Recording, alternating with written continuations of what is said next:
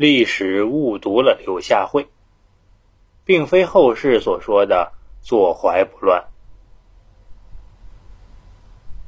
柳下惠，姓展，名霍，字子琴，春秋时人，稍微早于孔子。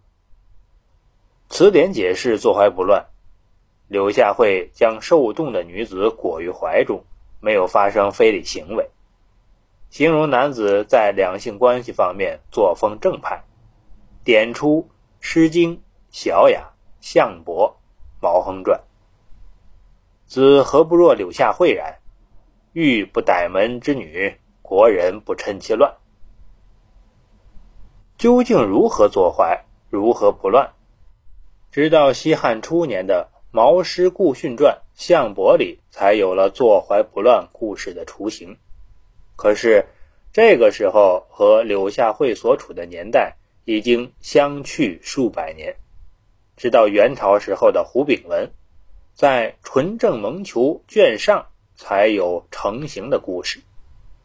卢柳下惠，姓展，名琴，远行夜宿都门外，时大寒，忽有女子来托宿，下惠恐其冻死，乃坐之于怀，以衣覆之，至小不为乱。元末明初的陶宗义《南村辍耕录》卷四，不乱复望。则记述为：柳下惠夜宿郭门，有女子来同宿，恐其冻死，坐之于怀，至小不乱。元明去春秋时期已经有一千六七百年，柳下惠的坐怀不乱故事才完全成型，能不让人奇怪吗？因此，这故事的真实性不能不令人怀疑。首先，事情的本身有太多的疑点，我们纵使不从刘老先生的生理角度来理解，换个角度想想，假使真有其事，又是谁传出来的？只有两种可能：一种是那女子说的，但是这可能吗？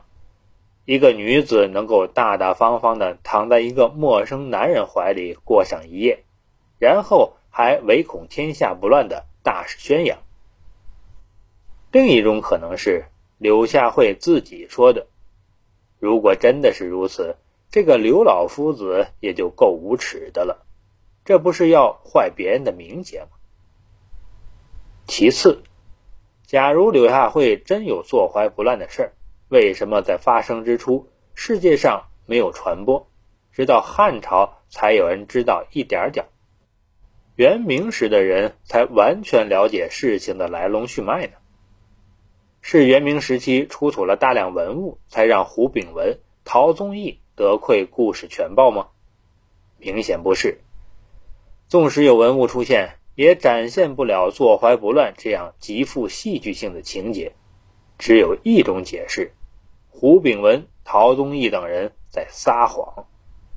大家知道，宋明时期。是我国理学盛行的时期，号召存天理、灭人欲，推崇男女授受不亲，鼓吹恶事事小、失节事大。为了给这种理论树立典型，找当时人不可能，谁不了解谁呀？于是就只好起灵于古代，而让这神经病一般的行为复利到谁身上好呢？春秋时期的柳下惠是合适人选。第一，年代久远，谁也无法考证；第二，他曾为儒家的大成至圣先师极力推崇。